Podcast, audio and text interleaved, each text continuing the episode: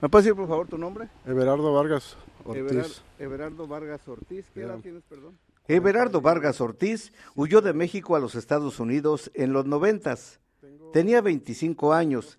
Era un refugiado político. Por muchos años vivió en Pájaro. Trabajó en la cosecha de la mora. También fue empleado haciendo asientos de motocicletas para una compañía de Hallister.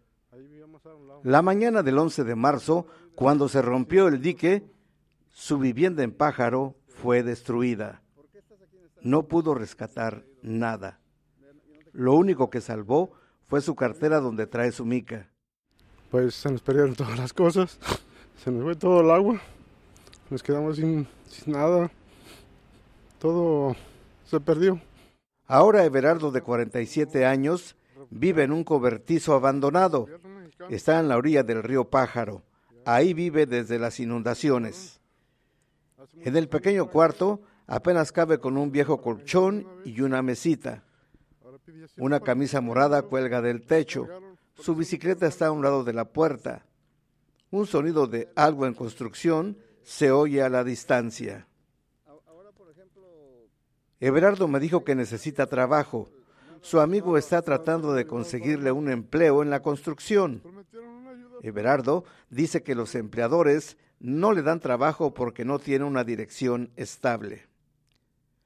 Aide González es otra residente de Pájaro que se quedó sin vivienda debido a las inundaciones. Aide tiene 31 años. Ella y su novio Norberto han estado viviendo en los últimos meses en el Hotel Broadway Inn en Watsonville. Desde el martes, ella es una de cerca de 53 familias de Pájaro viviendo en ese hotel. Han estado recibiendo vales del condado de Monterrey. Todos dejarán de recibir estos vales el sábado 26 de agosto.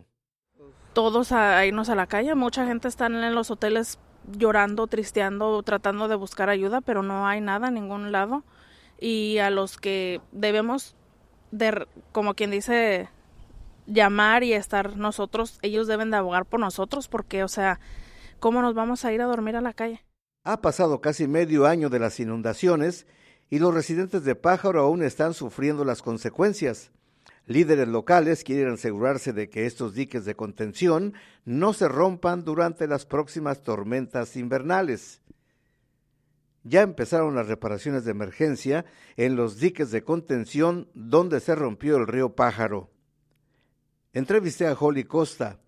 Holly es una jefa de gestión de emergencia de Army Corps of Engineers, el grupo de ingenieros encargados de la reconstrucción de los diques de contención. Holly dijo que las reparaciones de emergencia estarán terminadas en noviembre. Si las lluvias llegan antes, el proyecto podría demorarse. El plan consiste en la reparación de tres sitios por parte de Army Corps of Engineers. En el primer sitio ya empezaron los trabajos. Consisten en asegurar el dique de contención que se rompió en marzo. Este sitio se encuentra en la parte de arriba de Pájaro. El rompimiento de este dique provocó el desborde del río Pájaro. Primero van a excavar y sacar el material viejo y reforzar el dique con material nuevo.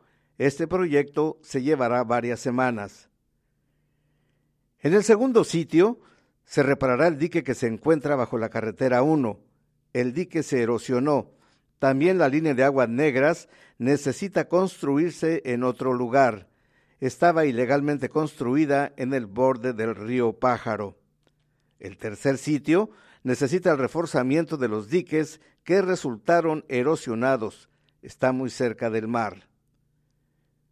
Estos tres sitios están en el lado del condado de Monterrey costará entre 15 y 20 millones de dólares. Estos proyectos serán pagados por el gobierno federal.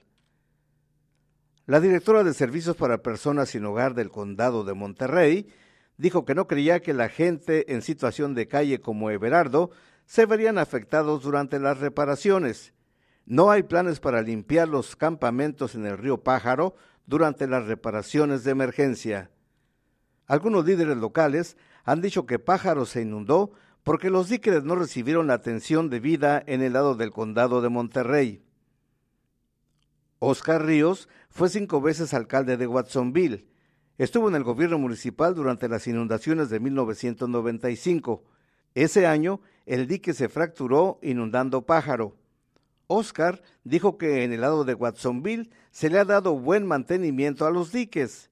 También señaló que no se sorprendió que el dique en el lado del condado de Monterrey volvió a romperse.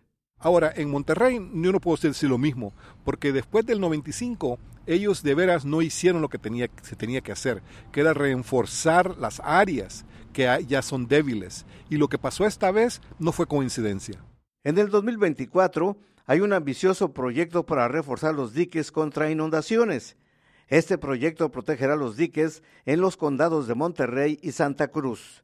Además, un nuevo organismo está a cargo del mantenimiento del dique. Se llama Agencia Regional de Gestión de Inundaciones de Pájaro. Parte del objetivo de la agencia es garantizar que el mantenimiento del dique sea más uniforme en ambos lados del río. La Junta se reúne aproximadamente una vez al mes para enviar comentarios a los representantes de la agencia. Envió un correo electrónico a Ana Flores a aflores.ambag.org. Yo soy Fidel M. Soto, reportando para Noticias Watsonville, la división en español de Santa Cruz Local. Avísale a tus amigos que Noticias Watsonville ya está aquí.